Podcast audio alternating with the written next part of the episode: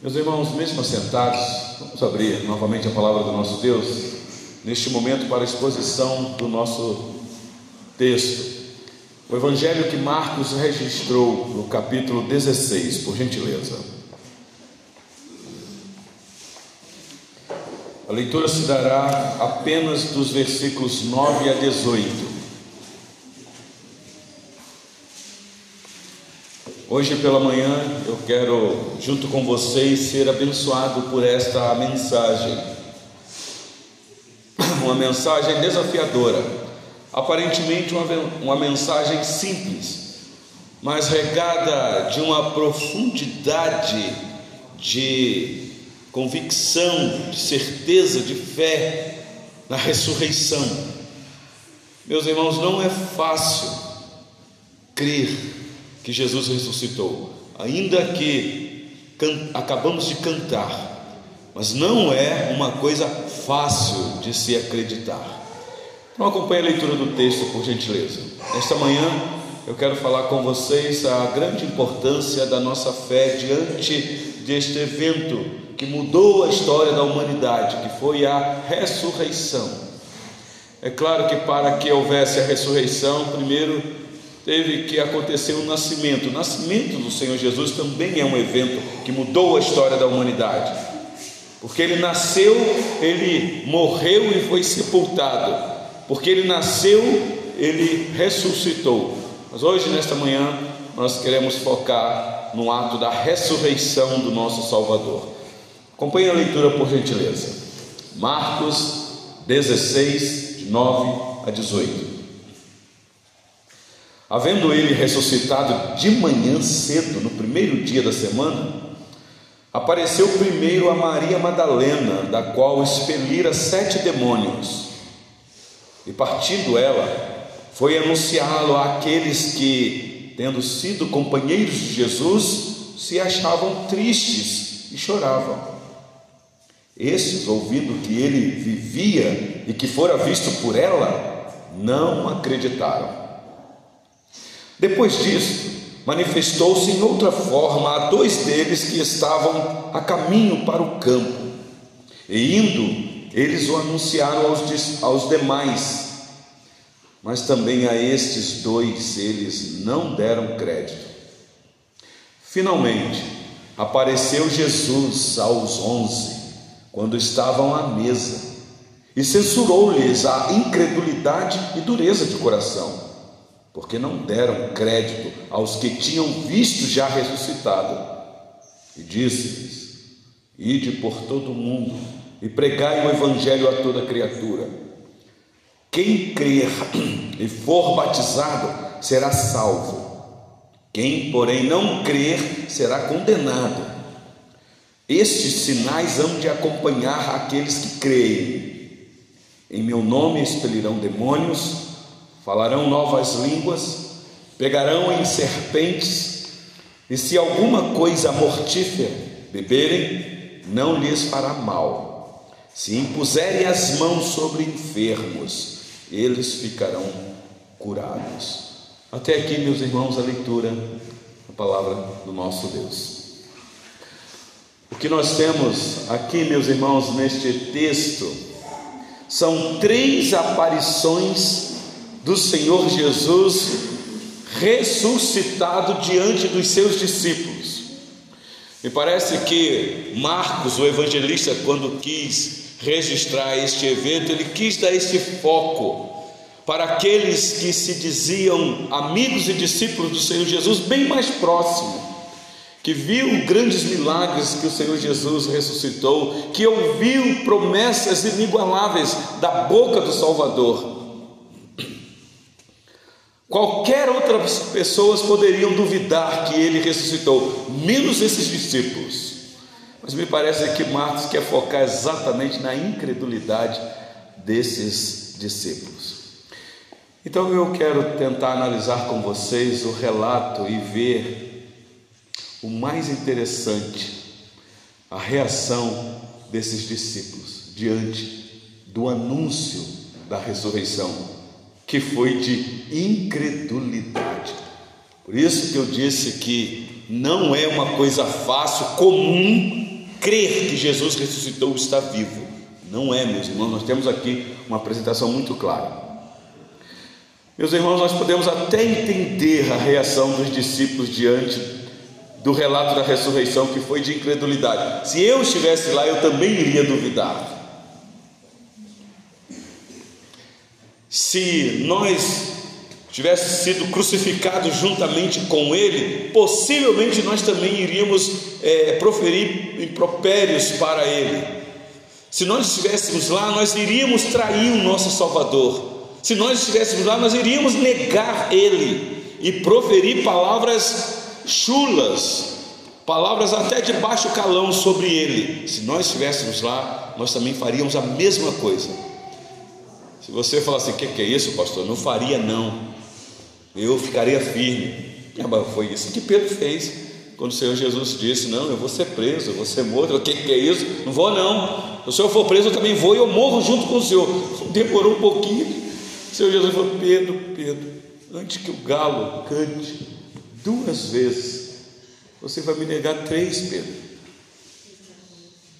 Contextualizando, antes que as panelas sejam tocadas, vocês vão me, vocês vão me negar.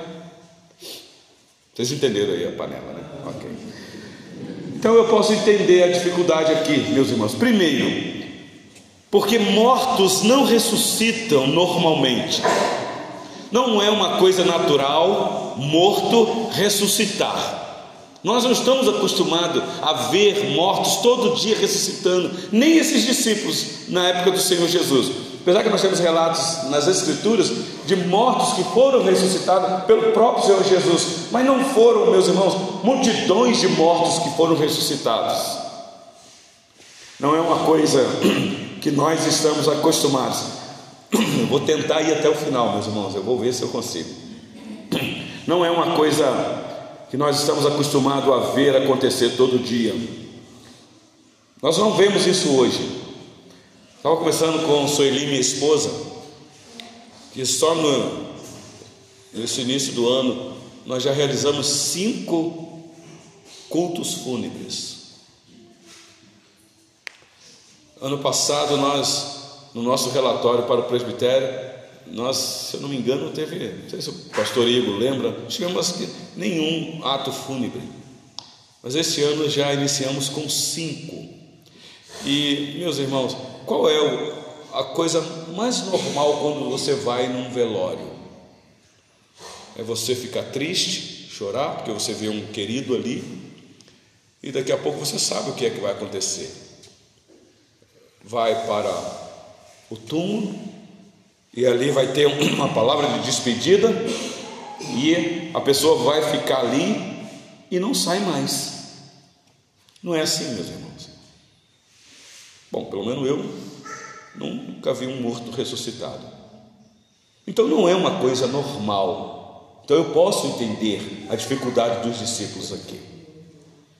O normal é que as pessoas vivam um tempo, morram, sejam sepultadas e fiquem ali sepultadas. Essa é a ordem natural da nossa existência, meus irmãos. Vai acontecer, mais cedo ou mais tarde, com todos nós que estamos aqui. Estou vendo que nós temos crianças aqui. Não sei se daqui a 30 anos nós iremos contemplar o rostinho de alguns que estão aqui. Daqui a 50 anos, possivelmente, boa parte de nós que estamos aqui não estaremos mais. Com toda certeza, apesar das crianças que estão aqui, daqui a 100 anos, ninguém mais estará aqui. Então, esse é o curso natural da nossa existência. A ideia de que um morto voltasse à vida é uma coisa estranha para nós mesmos, porque nós estamos acostumados com o ciclo natural. É, eu tenho uma mãe que é enfermeira, ela trabalha aposentada, mas continua ainda trabalhando. Ela trabalhou muitos anos dentro do centro cirúrgico, no CTI, nas enfermarias. Uma vez conversando com ela sobre ressurreição, ela falou assim: É meu filho, é, não é normal mesmo não. Morto voltar a viver, não. Mas eu vou falar uma coisa para você, meu filho. Eu já vi muito morto voltar à vida. E eu parei assim, falei, o que é isso, mãe? Bom, quem trabalha na área da saúde aqui sabe muito bem disso. Às vezes a pessoa dá uma parada cardíaca. E aí aquele desespero dos médicos com os, os paramédicos, com as enfermagens, aí pega aquele aparelho desfibrilador e dá um choque na pessoa. Meus irmãos, a pessoa tinha morrido mesmo. De repente, naquele segundo, a pessoa volta, ressuscitou. Eu falei, pois é, mãe, sim, mas eu não estou falando disso. Estou falando de um morto que foi sepultado. A gente foi lá, viu, sepultou, e depois de um tempo, essa pessoa voltou à vida. Isso não é normal acontecer. Uma outra razão que eu penso que levou a dificuldade desses discípulos a viver a incredulidade, meus irmãos, é porque, de fato, os discípulos ainda não, é, não tinham entendido aquelas palavras que o Mestre havia dado para eles de que ele iria ressuscitar. Eles ainda não tinham entendido direito quem era o Senhor Jesus. Talvez ele, eles ainda pensavam que o Senhor Jesus era apenas uma pessoa que veio com uma missão extraordinária nessa terra, não apenas como o Filho de Deus, o Deus encarnado, mas alguém com um destaque na sociedade que poderia trazer vantagem exclusiva para a própria nação, uma nação tão sofrida, uma nação marcada de muitas lutas, guerras. Então chegou agora o Messias guerreiro.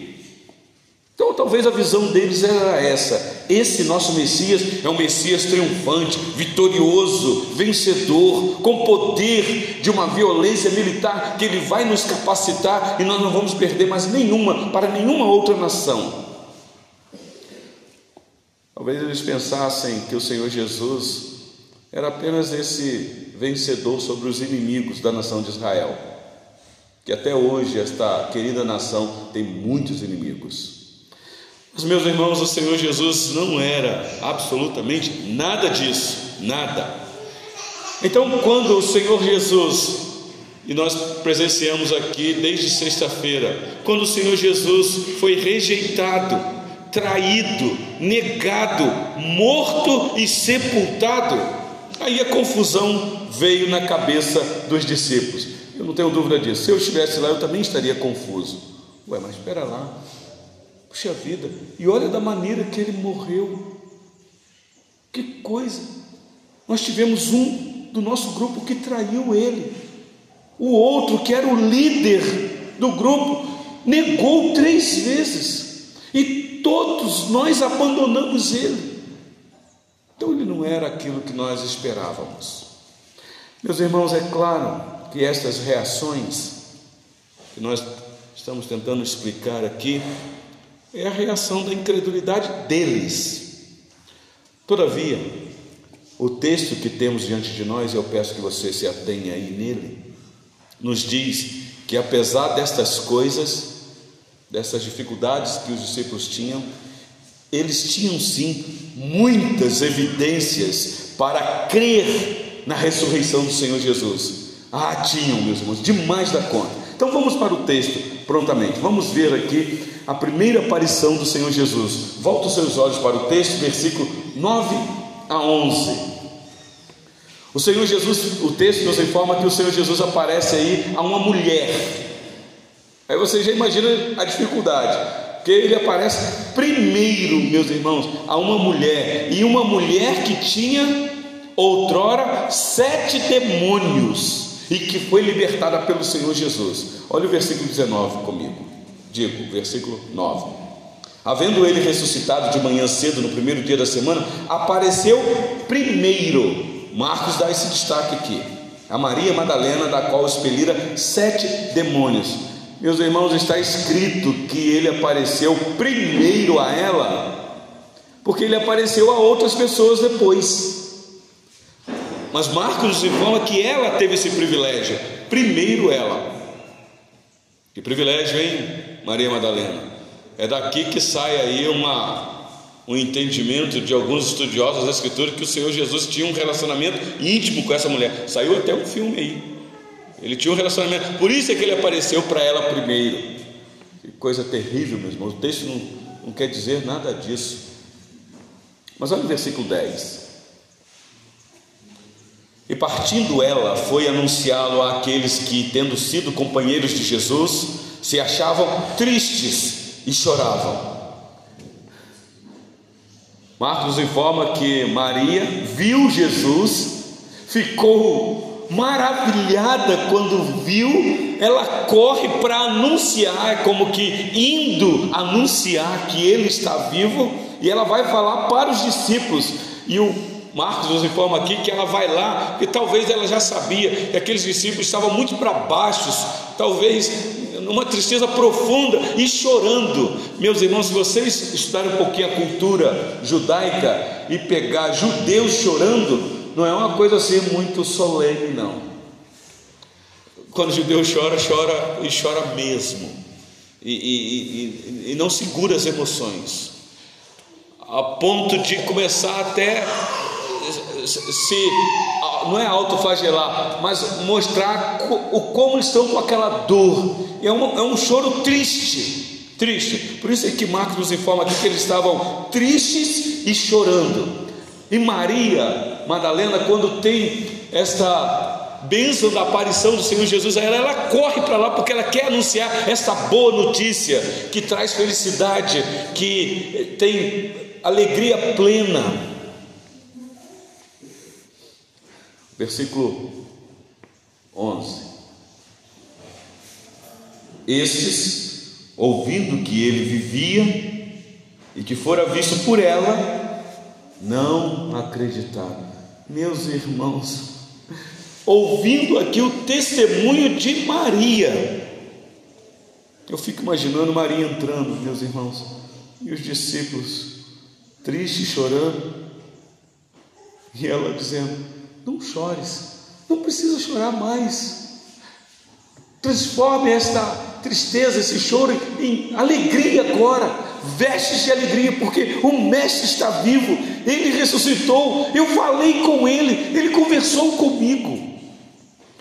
E a reação dos discípulos, meus irmãos, foi de incredulidade. O evangelista Lucas, paralelamente, vai registrar que quando Maria chegou para conversar com esses discípulos, anunciar que ah, Jesus havia ressuscitado, os apóstolos olharam para Maria e viram ela fora de si. Parecia que ela estava num devaneio, num delírio. Por isso é que eles não acreditaram. Eles não levaram, não botaram fé. Porque essa mulher deve estar louca. Fala como louca essa mulher.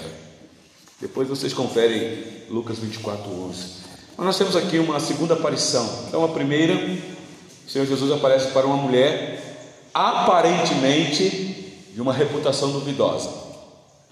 E preste atenção vocês que eu não estou dizendo que Maria Madalena era uma adúltera. O texto aqui não me informa isso. Então, o Senhor Jesus apareceu para essa mulher e eles não deram crédito. Mas tem uma outra aparição, acompanhe o texto aí, por gentileza. Versículos 12 e 13. Depois disso, manifestou-se em outra forma a dois deles que estavam de caminho para o campo. E indo eles, o anunciaram aos demais, mas também a esses dois eles não deram crédito. Meus irmãos, esta é a forma histórica dos dois discípulos a caminho de Emaús. O evangelista Lucas nos informa com mais detalhes. Um dos discípulos que chamava Cleopas e a aldeia de Emaús, alguém já fez aí uma informação para nós, ficava aproximadamente 10 quilômetros de Jerusalém. Vocês lembram que o Senhor Jesus foi sentenciado é, dentro de Jerusalém, mas ele foi crucificado fora da cidade de Jerusalém. Então a tristeza desses dois discípulos estão voltando para casa, talvez também tristes e chorando porque eles até guardavam a expectativa da ressurreição, mas não aconteceu. O que é interessante, meus irmãos, é que o Senhor Jesus aparece para esses dois discípulos. A, a informação no texto diz que de outras, de outra forma. Eu, eu não sei de que forma foi essa. Só sei que eles não conseguiram identificar aquele que estava conversando com eles no caminho.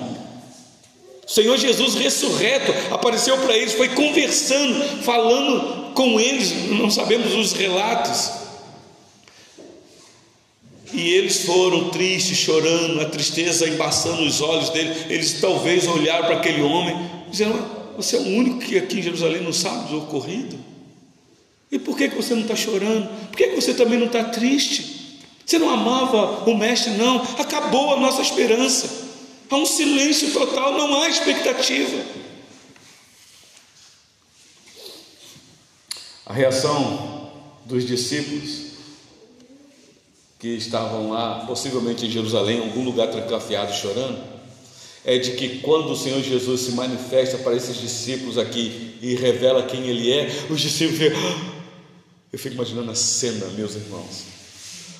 O Senhor Jesus se revelou a eles e eles falam assim: então é por isso que quando ele vinha falando com a gente no nosso caminho, nós não conseguimos entender quem era aquele homem, mas o nosso coração ardia, queimava. É por isso, é o nosso mestre, ele ressuscitou. Ficaram também, meus irmãos, pasmo. E o Senhor Jesus falou assim: então volta lá. Eles voltam, meus irmãos, e vão encontrar os onze, que já não estavam acreditando no relato de Maria Madalena, mas agora chega dois discípulos, homens Talvez alguém poderia dizer, não, eles não acreditaram porque era uma mulher, e naquela época a mulher não tinha voz nem vez. Então por isso que os discípulos não acreditaram. Não está isso também no texto, mas tudo bem. Mas agora vão dois discípulos lá, vão chegar lá encontrar os apóstolos chorando, tristes, e, e vai dizer para eles: Olha, olham, não precisam chorar mais. Troque essas lágrimas por alegria, porque o Senhor ressuscitou. Nós vimos Ele, Ele conversou conosco, nós comemos com Ele. Meus irmãos, mas qual foi a reação desses apóstolos diante do relato desses dois discípulos? O texto diz que foi de não dar crédito também. Está aí no versículo de número 13. Mas também a esses dois, eles não deram crédito. Meus irmãos, crer não é uma coisa humana. O mundo também crer, mas não crer daquela maneira especial, meus irmãos. O nosso desafio não é ter fé, é ter fé na pessoa certa, porque o mundo tem fé. Mas vamos para a terceira aparição do Senhor Jesus. Então, a primeira aparição a uma mulher, ela fica deslumbrada, mas ela vai para anunciar e não dão crédito à mensagem que ela anuncia. O Senhor Jesus aparece para dois discípulos que também viram missionários, voltam para anunciar e pregar que o Senhor Jesus está vivo. Os apóstolos não creem. Mas nós temos aí uma outra aparição, versículo de número 14, e eu vou ler até o versículo 16. Finalmente, essa palavra finalmente aqui é basta. Agora não é possível, agora eles vão acreditar. Finalmente apareceu Jesus aos onze quando estavam à mesa. Ah, meus irmãos, a gente critica Tomé que teve que ver para crer, né? Mas todos eles tiveram que ver para crer.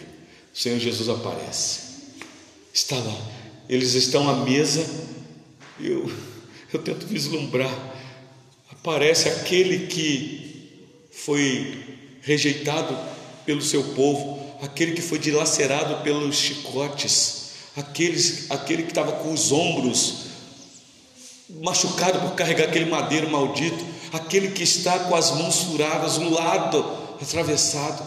De repente os discípulos, eu penso que eles petrificaram, meus irmãos. Se eu tivesse lá, eu, eu talvez passou um filme na cabeça deles. Maria falou, é verdade. Os discípulos falaram mas nós não cremos. Mas agora o Mestre está aqui, nós estamos vendo. A cena aqui, meus irmãos, é que os discípulos estavam à mesa, mas faltava um.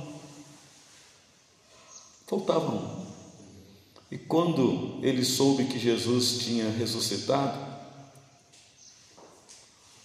e agora quem vai falar para Tomé vai ser os discípulos, os apóstolos. Eles chegam, Tomé estava em outro canto, quando Tomé chega, ele assim: Tomé, Tomé, o Mestre ressuscitou, porque não adiantou Maria falar, não adiantou os discípulos, mas agora nós estamos falando, Tomé, o Mestre ressuscitou, ele veio aqui e conversou conosco, nós vimos ele. Meus irmãos, qual foi a reação de Tomé? Tomé falou assim: O quê? Vocês viram? Ah, então eu também tenho que ver. Eu só acredito vendo. E mais, eu tenho que tocar. Porque vai que ele aparece de uma outra forma aí. Eu tenho que tocar. Vou, é a informação que nós temos no texto, meus irmãos. Meus irmãos, para o Senhor Jesus, eles deveriam ter acreditado na, no relato da ressurreição daquelas pessoas que anunciaram. Se você der uma olhadinha no versículo é, 14, o Senhor Jesus os exorta de maneira direta. O Senhor Jesus dá uma palavra aqui de a, a repreensão a eles. O versículo 14 diz assim: ah, e censurou-lhes a incredulidade e dureza de coração, porque não deram crédito aos que tinham visto já ressuscitado. Versículo 15 tem aí esse, é, esse desafio que Marcos inclui aqui, dizendo: Olha, a missão de Maria dos discípulos é essa daqui, que deveria ser de vocês, discípulos, apóstolos, de ir pregar o Evangelho, porque essa é a missão que ele deu para vocês desde quando ele chamou que vocês largaram tudo o que estavam fazendo. E o versículo 16 diz assim: Quem crer e for batizado será salvo. Quem, porém, não crer, apóstolos, como vocês não creram e não estão crendo, vocês serão condenados. Aqui um entendimento de muitas pessoas que querem forçar o texto dizendo que aqui há um texto para não se batizar criança, porque está vendo, pastor, aqui ó, tem que crer e ser batizado. Meus irmãos, essa palavra aqui é para os apóstolos que teriam que ir anunciar o evangelho para gente que tem capacidade de entender a mensagem e que toma uma decisão e renegam. Está falando de adulto aqui, não está falando de criança. Porque as pessoas pegam o texto dizendo: quem crer e for batizado será salvo. Aí você diz: não dá para batizar criança porque criança não crer. Está vendo? Tem que crer para ser batizado, para ser salvo. A criança não crê. Ok, então o texto está dizendo: quem não crê será condenado. Então todas as crianças estão condenadas. E nós não queremos chegar a tal ponto. Quem crê e for batizado será salvo. Mas quem não crê, como vocês não creram, discípulos, vocês serão condenados. Meus irmãos, o Senhor Jesus fez várias promessas a esses discípulos fortalecendo a fé desses discípulos. Mas, como uma evidência do que o coração deles começaram a trazer à tona, eles se trancaram, eles endureceram o coração. Você viu a palavra aqui, dureza de coração? Eles tinham evidências demais. Olha o versículo 16 a 18 comigo. Versículo 17. Esses sinais hão de acompanhar aqueles que creem. Em meu nome expelirão demônios. Meus irmãos, eles fizeram isso. Falarão novas línguas, pegarão em serpentes, e se alguma coisa mortífera beberem, não se não lhes fará mal. E se puserem as mãos sobre enfermos, eles ficarão curados. Essa daqui é a missão dada aos apóstolos que eles já estavam realizando. Eles já estavam realizando essa missão de milagres extraordinários, expulsando demônio, mas iriam continuar. Vocês lembram que quando o Senhor Jesus chama um apóstolo, posteriormente, nós temos um apóstolo que está no, diante de uma fogueira, tentando manter a fogueira aberta, e uma víbora. Eu sei que há uma discussão aí de víbora e de serpente, mas que prende na mão de Paulo. Todo mundo achou que Paulo ia morrer, mas havia uma promessa: não vai morrer que é em meu nome que vocês estarão. Talvez o Senhor Jesus está lembrando os discípulos aquilo que aconteceu com o profeta Eliseu, se não me engano, quando ele pediu para os seus é, é, discípulos irem cortar a lenha para poder. Ele, o Eliseu também foi junto. E então, deu fome, acho que deu hora do almoço, alguém preparou lá uma, uma comida, uma erva.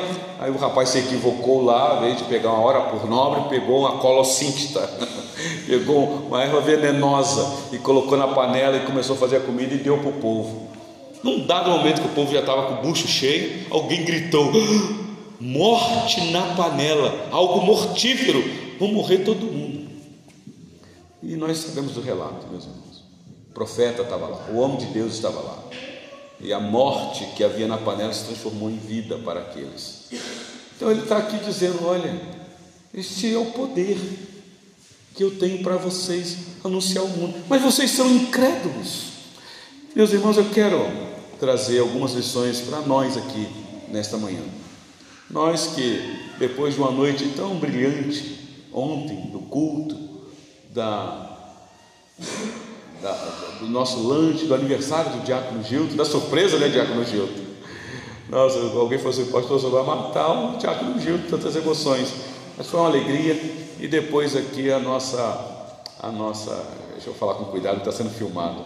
A, a, a nossa distração aqui foi assim, e eu sei que muitos foram dormir tarde hoje para acordar cedo foi um grande desafio, meus irmãos. As crianças aí, eu sei disso. Mas eu quero tirar com vocês aqui algumas lições. Nós não estamos aqui simplesmente por uma recreação. Nós não viemos aqui por causa de nós, meus irmãos. Nós estamos aqui diante deste evento tão maravilhoso. Nós só podemos estar aqui por causa disso. É por isso que nós estamos aqui. É por isso que nós programamos este acampamento. Não viemos aqui simplesmente para estreitar os laços da nossa comunhão fraterna.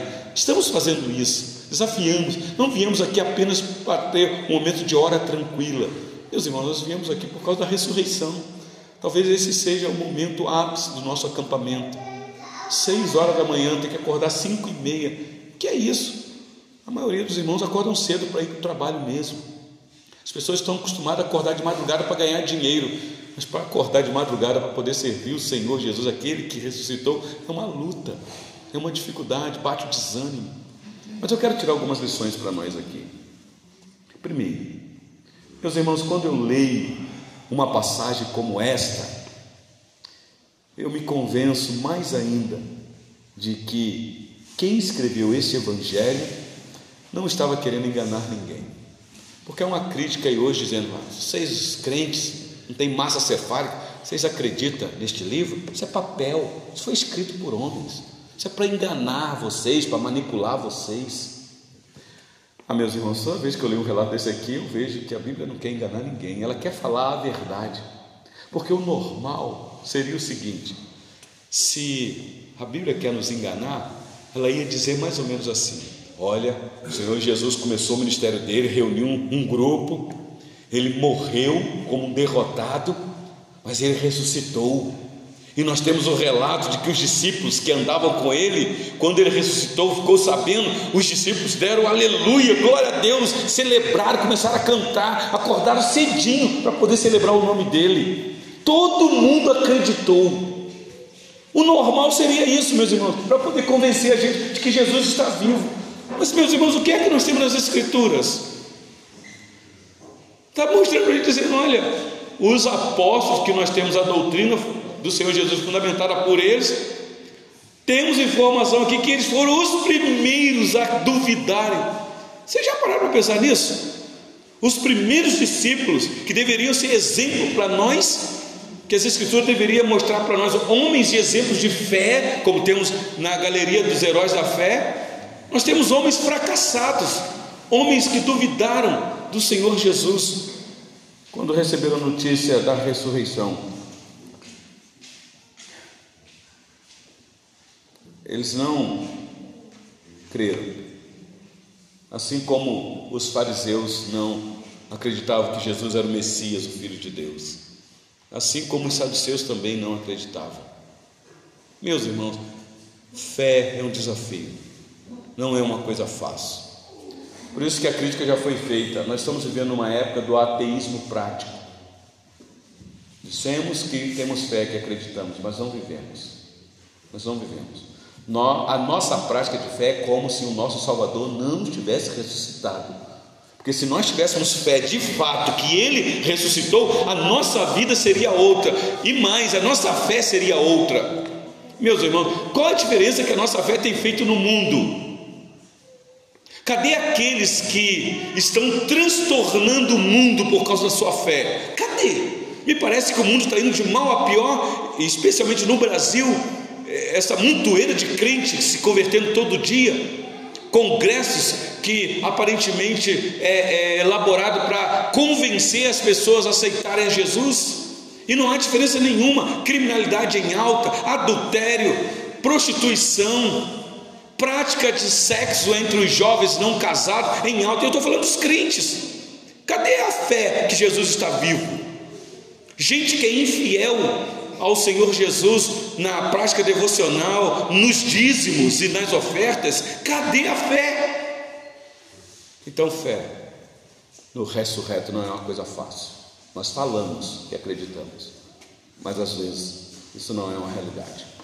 Então, eu queria destacar aqui para vocês esse primeiro ponto, meus irmãos. A Bíblia não quer enganar ninguém, ela fala a verdade.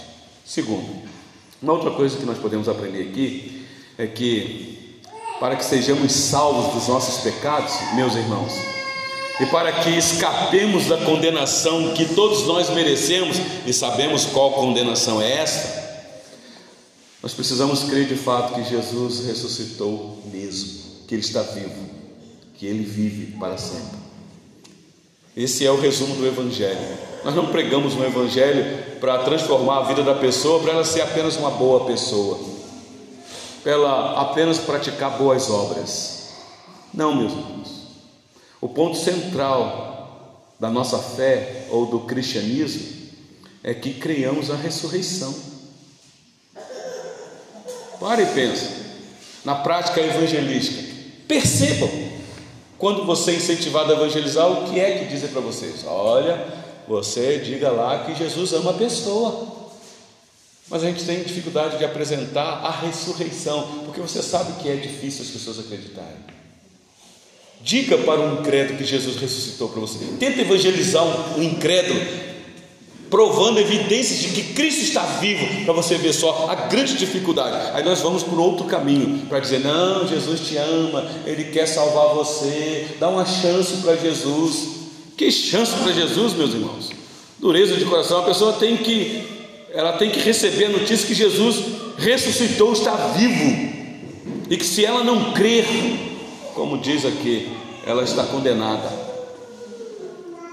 Então essa é a é a pedra fundamental da nossa fé ou da nossa religião. Se é que podemos chamar o cristianismo de religião, meus irmãos. É a base fundamental da igreja. Por isso é que nós estamos aqui nesta manhã porque cremos que Ele ressuscitou. Pelo menos eu quero crer que nós cremos. Porque sem crer que Jesus de fato saiu da tumba ou da sepultura, num domingo, pela manhã como esse, bem cedinho, vivo, depois de ter morrido e sepultado, no decorrer de três dias, que o pastor Igor explicou para nós aqui o que significa aqueles três dias, você não tenta entender três dias literais como nós entendemos aqui, porque naquela época o dia era contado diferente. Por isso que vem a crítica: é, três dias, mas ele morreu na sexta, três horas da tarde, e no domingo de manhã ele ressuscitou. Não dá três dias, mas tenta contar a hora como o judeu contava. Quando que encerrava o dia? Ele deixou isso bem claro aqui ontem. Então, se você que está aqui nessa manhã, se você não crer nele dessa maneira, você não pode ser salvo, você não pode receber o perdão dos seus pecados, você não pode agradar a Deus, você não pode entrar no reino de Deus, você não pode se relacionar com Deus e você não pode conhecer Deus, se você não acredita na ressurreição. Você está perdendo seu tempo aqui. Aliás, você não está perdendo o tempo, você veio só para se divertir, tomar banho de piscina e rir um bocado. Mas o nosso objetivo aqui é outro, meus irmãos. Não podemos viver na ilusão. Uma outra lição que eu queria tirar para nós nessa manhã é que a evidência que nós creamos que o Senhor Jesus está vivo já está aqui neste livro, meus irmãos. Eu sei que hoje a facilidade da tecnologia, ninguém mais carrega uma Bíblia. Mas cuidado para você não achar que a Bíblia que você abaixou no seu celular está pesando a memória do seu celular. Porque às vezes a Bíblia se torna um peso para muitos. Muitos não querem carregar a Bíblia de papel porque ah, fica carregando esse negócio pesado para baixo para cima. Mas aí baixa no celular, deixa eu tirar esse aplicativo que está tá pesando aqui. E muitas pessoas vão deixando as escrituras de lado. Meus irmãos, Como é que você vai exercitar sua fé no Salvador? Se você não tem as Escrituras, se você não lê as Escrituras, se você não ama as Escrituras. Porque, meus irmãos, de outra maneira, ele não vai aparecer para você à mesa, não. O último que ele apareceu foi no caminho de Damasco, e Paulo deixa isso. E por último apareceu para mim, como que dizendo, ele não vai aparecer mais para ninguém, a não ser naquele grande dia. Então a chamada para nós é: creia que ele ressuscitou. Mas volto a dizer, crer não é fácil. Os discípulos não acreditaram quando alguém anunciou. Eu não sei como é que foi quando alguém anunciou para você Jesus. Quando alguém disse para você, você crê em Jesus porque ele ressuscitou, e aí você, ah, é verdade, eu creio, eu amo ele. Aí começa a servir ele. Eu não sei como é que foi isso no teu coração, meus irmãos. O que eu estou tentando dizer para vocês é que tem muita gente enganada no meio da igreja. Tem muita gente perdido dentro da igreja. Tem muita gente que está dentro da igreja experimentando os dons celestiais, as benesses do reino de Deus, tomando ceia, cantando louvores, pregando o santo evangelho, mas não tem nada de crente. E num dado momento, por causa das dificuldades da vida, cai. E quando esses caem, muitas vezes é impossível se levantar de novo para arrependimento. Então, talvez a palavra aqui é de alerta para nós que estamos aqui nesta manhã. Se nós que estamos aqui temos titubeado na nossa fé, ou brincado com a nossa fé, meus irmãos, está na hora da gente parar e pensar nesta realidade, nesta verdade. Uma última coisa que eu posso ver aqui no texto é que nós possamos meditar, meus irmãos, na misericórdia e na compaixão de Deus. Louvado seja o Senhor por isso. Vocês perceberam aqui que os discípulos não, que, não creram a primeira vez, eles não creram a segunda vez e não creram a terceira vez. Ainda assim, o Senhor Jesus não rejeitou eles. O Senhor Jesus foi misericordioso e compassivo com eles. O Senhor Jesus chegou até eles, abraçou eles, repreendeu a incredulidade deles, mas disse: Vocês vão pelo mundo vocês irão sair para o mundo inteiro e pregar esse santo evangelho a toda criatura. E prometeu que estaria com eles até a consumação do século. Essa é a promessa, meus irmãos. E eu quero então terminar com algumas aplicações para nós, porque o Senhor Jesus não desistiu deles, é que nós estamos aqui. O Evangelho só chegou até nós, meus irmãos, porque o Senhor Jesus não desistiu deles e deu uma ordem, dizer: vá, Ide e anuncie. E esse evangelho chegou até nós. Louvado seja Deus, não pelos discípulos incrédulos, mas pelo Senhor Jesus que não desistiu deles. Então a lição que eu quero tirar para nós aqui nesta manhã é a seguinte: talvez encontre pessoas aqui que estão aguardando um sinal de Deus e que quer sentir-se tocado por Deus ou ver um sinal e prodígio para acreditar. Estamos vivendo uma época, meus irmãos, da megas igrejas que convocam o público para ver milagres. Talvez você está até influenciado, dizendo: olha, se eu ver um milagrezinho, eu creio mais. Não, se eu ver alguma coisa acontecer, eu vou me firmar mais. Como o irmão Fernando disse ontem aqui. Você quer esperar o que para a sua vida? Você quer, você, você quer ver um sinal? Cuidado. Porque o sinal que Deus pode, pode trazer para você vai ser um sinal amargo para talvez você acreditar que Ele é. Então aproveita, mesmo, não duvide, não duvide. Segunda lição. Eu sei que existem pessoas que ficam buscando apoio material para a fé. Eu muitas vezes fazia isso. Vou dar alguns exemplos. Aí uma dificuldade hoje de se colocar copo d'água em cima da televisão porque as televisões ficaram fininhas. Antes dava para colocar, né? agora tem que colocar do lado lá. Não, eu tenho fé, mas eu, eu vou beber a água, porque eu sei que essa água vai trazer um benefício. Não, eu tenho fé, mas eu vou participar lá porque eu quero pegar a rosa ungida e eu vou levar ela para casa, porque todos os males que estão dentro da minha casa vai ficar sobre a rosa e a rosa vai murchar. toalha abençoada,